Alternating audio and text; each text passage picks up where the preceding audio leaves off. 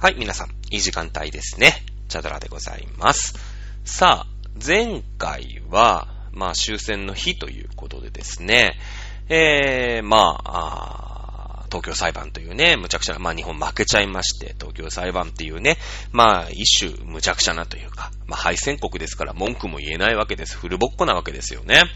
で、その中でね、その現状を強い力を使って変更しようという人たちは悪者だっていうことで、まあフルボッコにあったわけですよ。ね、えー、量刑ももともと決まってるわけじゃない。ね、えー今までは、ね、俺たちも散々その悪さやってきた。でも、お前ら戦争に負けたから、うん、この戦争を起こしたお前らは、ダメっていうことになったわけですよね、簡単に言うと。まあでもそのおかげで前例ができて、えー現状をね、力で変更しようという勢力は、あ国際社会からあー非難されて、ワンパンされて、フルボッコにあって騒がれ、うん裁かれるということになって、一応、その後にね、世界大戦というのは、あないということになっております。で、まあそういうのは日本にね、そういう戦、そういう戦後の処理があったからだという話はしました。で、まあ、第二次世界大戦を前回喋って、まあ、戦後処理なんかを最初に喋っちゃったから、じゃあ、この戦争一体も一体、ね、どうやったら回避できたのかとか、どうやったら、じゃあ逆にもうやっちゃったのはしょうがない。どうやったら勝てたのか、とか、ね、えーそういった掘り下げてね、まあちょっとは歴史を知ってるなんて思ってるもんですから、喋っていこうかなと思ってるんですけど、第二次世界大戦ですね。今から喋ろうとする戦争のお話って。ね。第1があって、第2なんですよ。そうなんですね。第二次世界大戦ってことは、第一次世界大戦の大きな反省から生まれてるんですね。生まれてるんですよ。もしくは第一次世界大戦の、まあ、結果が、第二次世界大戦を引き起こすんですよ。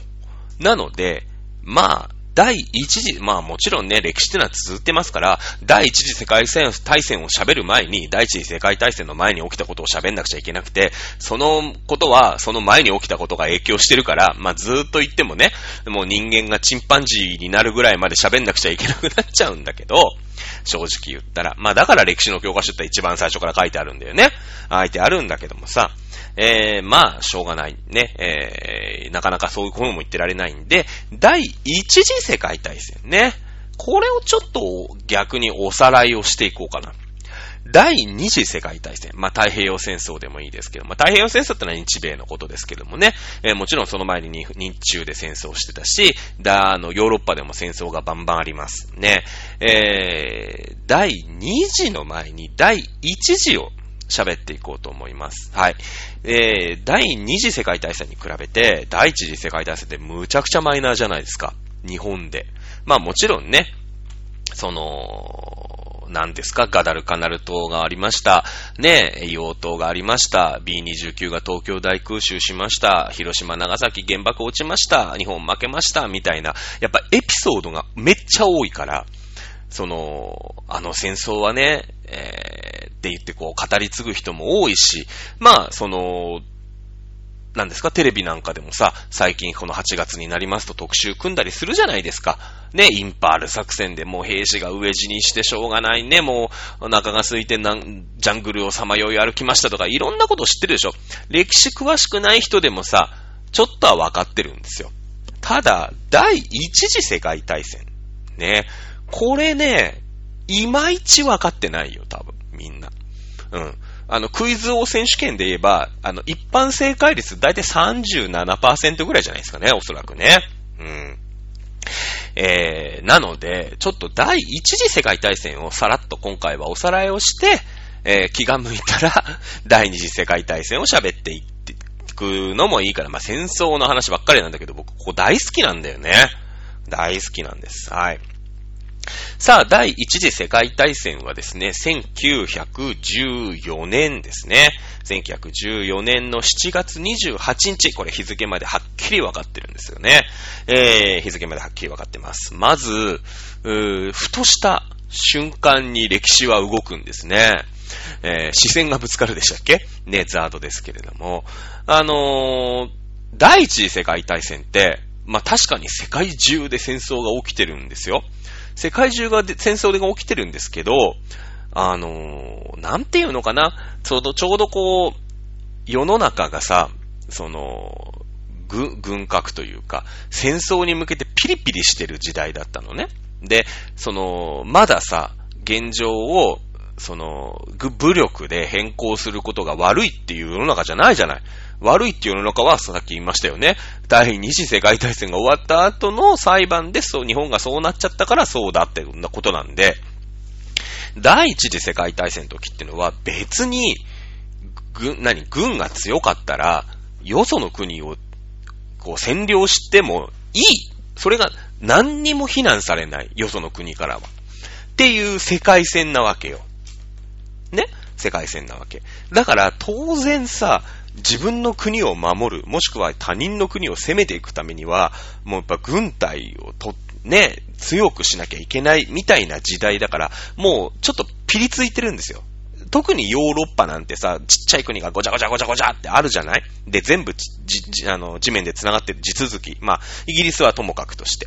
ね、えー、地続きで繋がってるからさ、もう、好きあらば戦争してやる？好きあらば戦争してやろうみたいな国があるし、逆にちょっと弱いさ、その産業革命で出遅れたとかっていう国は、やべえと。やばいっす。なんとか自分の国守っていかなくちゃいけねえ、みたいな世界線なのね。そもそもちょっとピリついてるんですよ。で、引き金は本当に、まあ、大したことないとも言いませんけれども、当時、ユーゴスラビア、まあ、セルビアという国がありましてですね、ユーゴスラビアの青年がですね、オーストリア・ハンガリー帝国という、まあ、オーストリアって今すげえちっちゃい国なんだけど、まあ、ハンガリーもちっちゃい国なんだけど、オーストリア・ハンガリー帝国って言って、まあ、婚姻関係を結びましてね、あの、でかい帝国があったわけですよ。ね。皇帝がいて。それの皇太子だから息子。ね、えー、息子をですね、暗殺したんですね。なんで暗殺したかっていうと、そのオーストリア・ハンガリー帝国がですね、えー、攻めてきたんですよ。ユーゴスラビアをこう占領するんですよ。まあ、えー、もっと言うと、ユーゴスラビアって言うと分かりづらいよね。ボスニア・ヘルツェコビナ。まあ、ユーゴスラビアっていろんな国がこう寄せ集めで、今全部分解してさ、あのー、なったけど、昔はユーゴスラビアっていう一個の国だったのね。で、えー、ボスニア・ヘルツェコビナっていう、まあ、地域があって、そこをオーストリア・ハンガリー帝国、まあ、オーストリアが攻めて占領したんです。占領したんです。で、えー、セルビアって国が、そのボスニア・ヘルツェコビナの隣にあるのね。そうしたらさ、ボセルビア人は何を思うか？いや、ね何を思うかって言ったら、いや、次はやべえぞと。オーストリア・ハンガリー帝国って今オーストリアもハンガリーも大した国じゃないけど、没落しちゃったからね。まあ、えー、結果を言えば第一次世界大戦で負けるから、ここでもう、うん、没落しちゃってちっちゃい国になっちゃったんだけど、あの当時は結構、結構デカめな国なんですよ。そんな戦争を追っ始められるようなでかい国だったのね。で、えー、で、まあそれが証拠に、そのボスニア・ヘルツェゴビナっていう部分をユーゴスラビアの一つの地域を、に攻めて占領しちゃったの。占領しちゃったの。別にこれは悪いことでも何でもない。その当時では。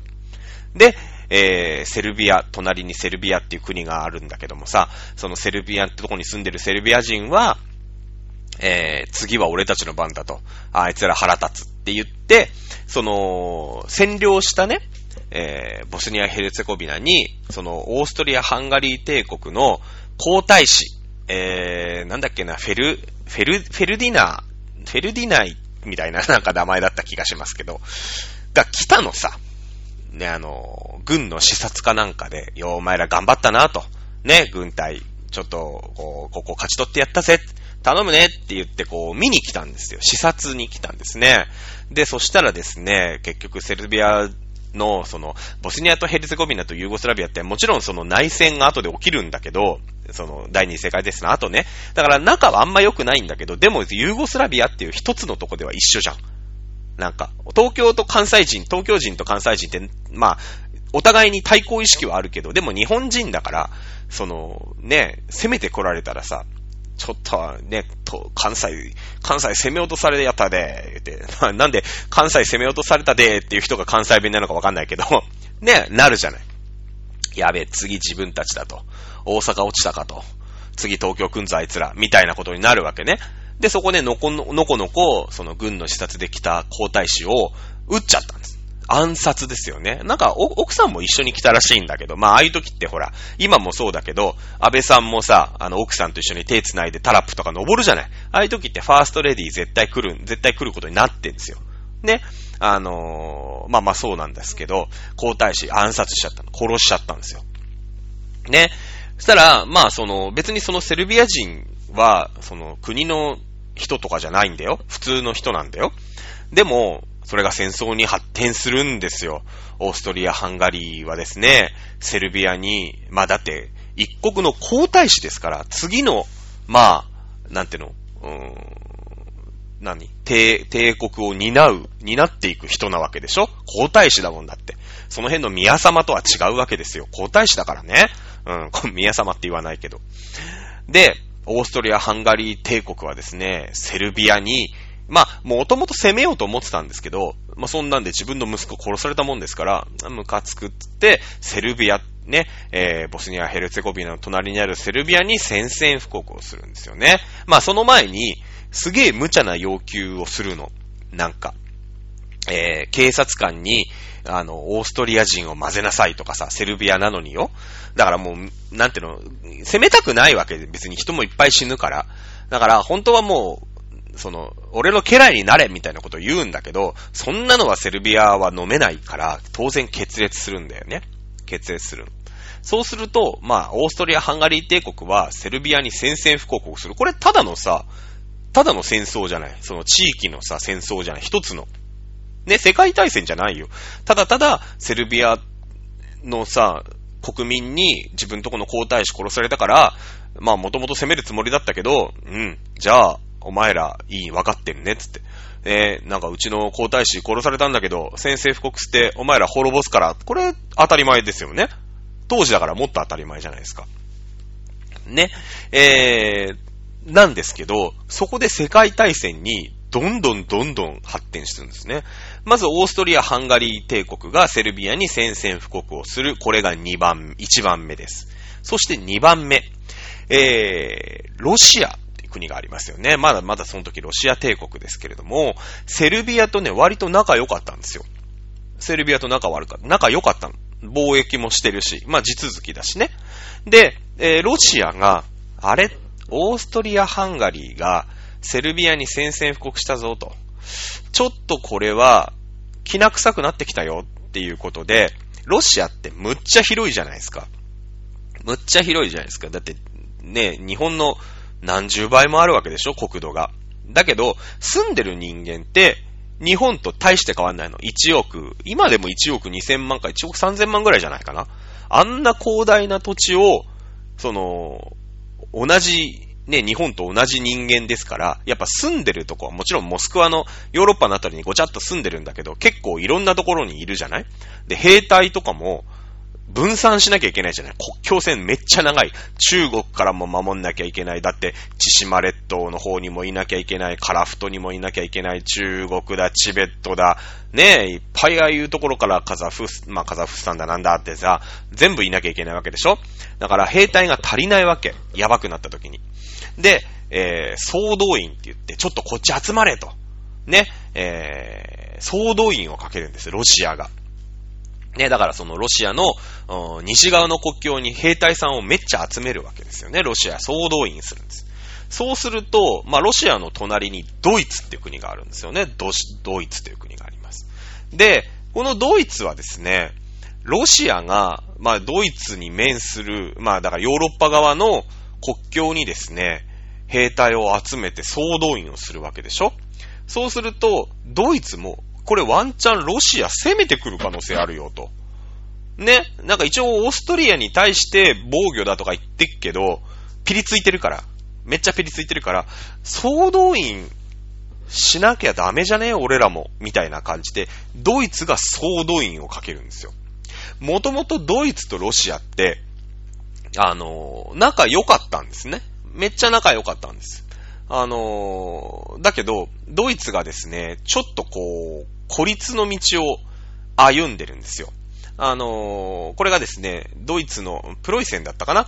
えー、ビルヘルム2世という人がいましてですね、この人が、まあ、反ゲルマン主義というかですね、まあ、ドイツ人、まあ、ゲルマン人ね、ドイツ人って世界で一番優れてるから、世界をね、ゲルマン人がまとめてやんなきゃいけないんだっていう思想を、まあ今の中華思想ね、中国人が一番優れてるみたいな、まあ、こうアホな思想をね、こう、立ててるわけ。で、ロシアは、もともとドイツと仲良くて再保障条約っていうお互いにそう攻められたらね、あのー、なんていうの、こう、お互いに攻めま、攻めないようにしましょうみたいな、再保障条約っていうのを結んでたんですけれども、あのー、そんなこんなでさ、なんか、ドイツが世界をまとめるんだ、みたいな、ビルフェルム2世ってやつが、その、ロシアとの再保障条約を破棄するんですよね。で、ドイツとロシアの仲悪くなるんですよ。で、再保障条約ってお互いに攻めんのやめようって言ってんのに、それ破棄ってことは、攻めてくるってことじゃんだって。ね、そんなロシアが総動員をかけてドイツ国境に兵隊を並べたらですね、ドイツも総動員をかけてロシアの国境に人を並べなくちゃいけないんですよ。並べなくちゃいけないんですね。そして、ドイツは、ロシアに宣戦布告をするんです。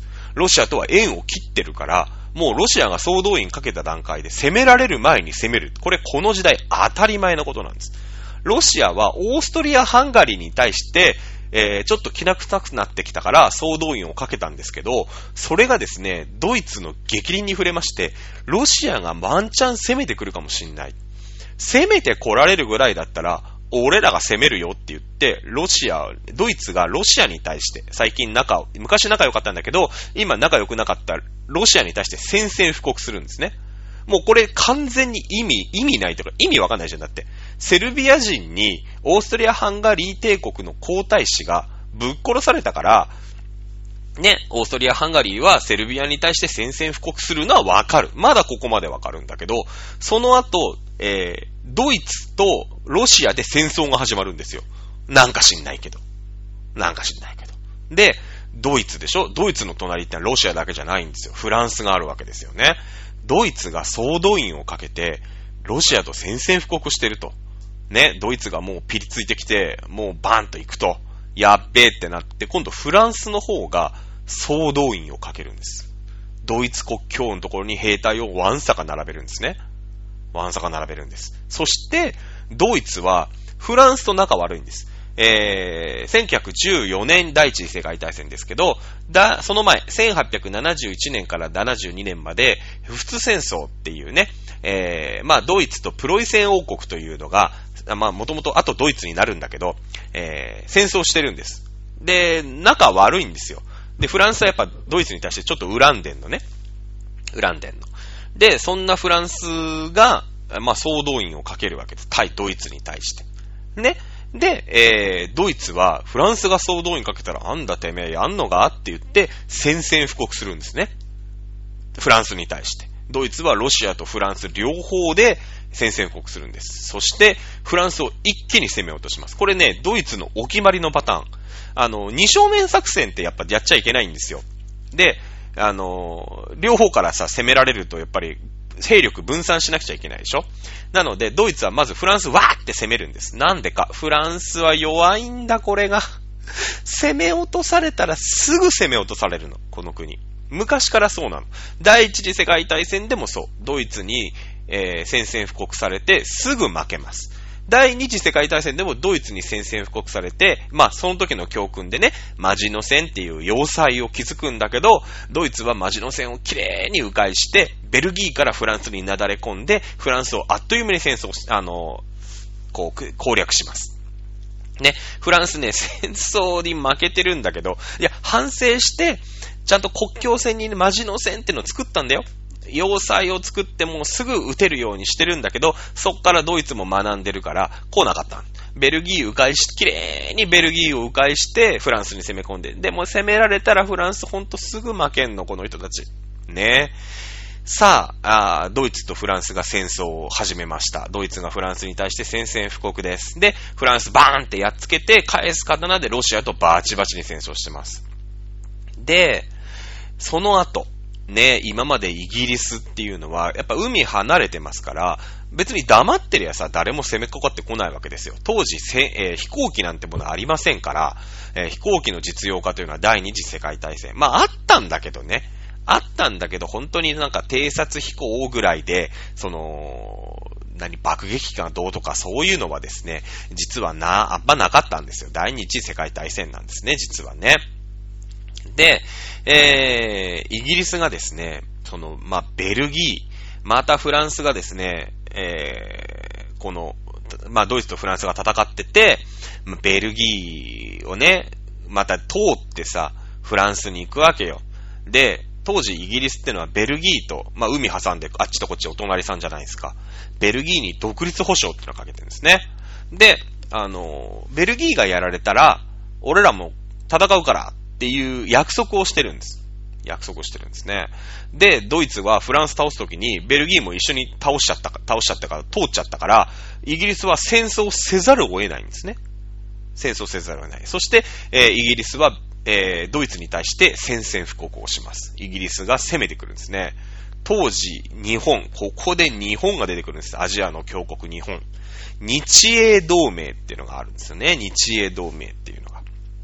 で、えー、日英同盟ってのがありましたから、イギリスがドイツに対して戦争をしてるんだ、宣戦布告だ。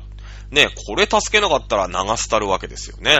ということで、日本が参加することになるんです。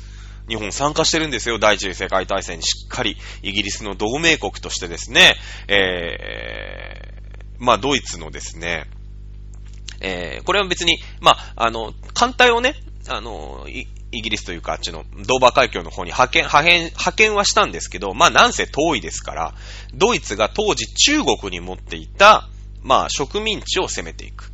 ね、え、いうような戦争をしてます。まあだから世界大戦、ね、ヨーロッパ戦争じゃなくて世界大戦になるんですけれども、そういう感じなんですね。で、最後に反戦、参戦するのがアメリカです。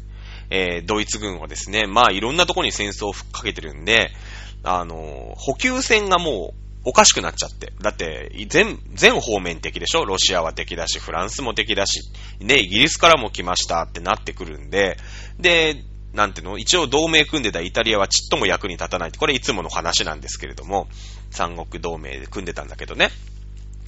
えー、まあ、補給線がなくて物が足りない。で、なった時に、で、アメリカが戦争をうん、アメリカじゃない、ね、イギリスが来たもんですから、ドーバー海峡を押されちゃったから、今度、海からも、こう、物資が来れないってなって、じゃあ、イギリスじゃなくて、ドイツは、えー、潜水艦を使ってですね、ありとあらゆる船を沈めまくるんです。当時、潜水艦って最強ですから。だって見えないとこからいきなり魚雷が来るわけでしょね、輸送船から客船から全部落としまくったんです、ドイツが。で、アメリカ人、アメリカのえー、船がですね、アメリカの船じゃないんだな、えー、イギリスの船かな？イギリスの船かなんかをドイツが攻撃してですね、まあ当然戦争中だから、ね、しょうがないんだけど、あのー、アメリカ人がね、何人も死んだんですよ。で、アメリカは、あドイツに対して、えー、戦争をするということでですね、これが第一次世界大戦。まあ、地図にしないとちょっとわかりにくいから、まあ、ラジオで言うのはね、よくわかんない。ね、えー、地図があると本当にわかりやすいなと思い、思いますけれども、まあでもな、なんか知んないけど、あの、いろんなとこで戦争が起きてんだな。でも最初の一発目知ってます？ね、もう一回言いますよ。セルビア人が、の男性がオーストラリア・ハンガリー帝国の皇太子を暗殺した。そこなんです。ね、別にイギリスもドイツもフランスもベルギーも関係ないんです。言うならロシアも関係ないんです。アメリカなんてもっと関係ない。ね、日本も関係ないわけでしょ？だけど、そいつらは全員戦争に参加しちゃったっていう、まあ、よくわからない対戦なんですよ。うん。で、えー、まあ、ドイツはね、負け、負けるんですまあ、いろんなところに。まあ、アメリカが参戦して、えー、ソ連はね、結構押し返したの、ドイツは。あの、ロシアね。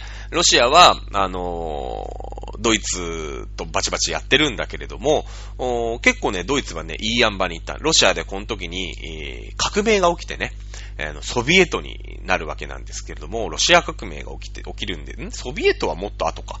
えー、ロシア革命でロシアになるんですけれども、えー、そうですね、あのドイツはですね、最終的にアメリカが、あまあ、フランスはもうドイツがやっつけちゃったんだけど、えー、フラン、アメリカ参戦によってドイツはですね、えー、負けちゃうんですね。ドイツってね、負けるの。あの、負け組につく癖あるんだよね。第一次世界大戦でも、なんかわかんないけど、最後ね、ドイツが悪いんじゃねえのっていうことになったの。その、まあ、オーストリア・ハンガリー帝国は、まあまあ当然なんだけどもさ、なんかそこは喧嘩両成敗みたいなことになってて、で、なんかドイツはさ、その、ロシアが総動員かけたから、なんか、やられるならやっちゃえ、みたいなのでさ、あの、戦争したじゃない？で、この戦争って落としどころないんですよ。だって、なんか、よくわかんないけど、あいつが戦争してるからやんなきゃ、みたいのでみんな参加してるわけですよ。日本とかもアメリカとかも。で、えー、最終的に、あじゃあ、この戦争、ドイツが悪い。ね。いうことになって、第一次世界大戦はですね、日本のその東京裁判みたいなのが、ドイツが悪いってことになるんですよ。で、多額の賠償金、もう、すげえ多額の賠償金を払えって言われるんですよ、ドイツは。で、ドイツは、でもドイツ国民ってさ、日本と一緒で超真面目だから、で、戦後復興、第一次世界大戦の後の戦後復興とかも、まあバリバリやって工業も発展してるでしょ。ね。ドイツ人ね、賠償金返せちゃうんですよ、それを。なんとか返しちゃう。だけどさ、そんな普通だったらその、国が稼いだお金だから、ね、それこそ、鉄道作ったりとかさ、工場作ったりとかさ、あと国民のお給料に回したりとかいろいろできるわけでしょ？だけど、それをみんな戦後復興の賠償金で持ってかれちゃうんですよ。持ってかれちゃうんですよ。で、そうするとやっぱり自分たちにね、ドイツ人に回るべきお金がさ、ドイツ人が一生懸命稼いだお金がちっともドイツに回ってこないから、もう経済ボロボロですよ。経済ボロボロ。ね、お金ない民衆が。ね、そこで、あ、女のおかしいんじゃないかと。あの戦争、ドイツ、俺ら悪かったかって、なるわけでしょ？ね？いや、いや、まあまあ確かに戦争負けたんだけどさ、あの戦争、俺ら悪かったって。そのセルビアのやつがさ、なんか皇太子暗殺したやつだし、別になんか悪いことっていうかまあ、なんで俺らこんなことしなくちゃいけねえんだよって、ドイツの人めっちゃ思ってるんですよ。で、そこで颯爽と現れたのが、だよね？つって。あれ、俺ら悪くないよね？って。ね？いや、何が悪かったって、戦争に負けたことが悪かったよね？ね？やっぱドイツって、反ゲルマン主義だからさ、ゲルマン人が一番偉いと思ってるから、ドイツが負けるなんてありえないじゃん。やっぱドイツって強くなきゃダメだし、絶対にね、こう、負けるようなドイツであっちゃダメだよね。ね。っていう人が出てくるんです。カリスマが出てくるんですよ。ドイツ人は、もうそんなんでさ、戦争、よくわかんない戦争、ふっかけられた戦争で負けてね、お経済はボロボロ、賠償金は取られる、みたいなので、不満が溜まってるわけですよ。で、そこにある一人のカリスマが出てきて、そうだそうだと、俺らはね、ゲルマン人なんだと。ドイツがやっぱりね、世界をに、覇権を握んなくちゃダメだね。その、あいつの言うことはその通りだって言って、ドイツ人が熱狂したんですね。そのカリスマがあのヒットラーなんですね。これで第二次世界大戦に話が繋がるかなうん、じゃあ今日はここまで喋って第1次世界大戦のあらましでございました。次回第2次世界大戦気が向いたらやろうと思います。はい、それということで今日の授業は終わりでございます。はい、皆さん起立例着席ということでありがとうございました。また来週お楽しみください。さよなら。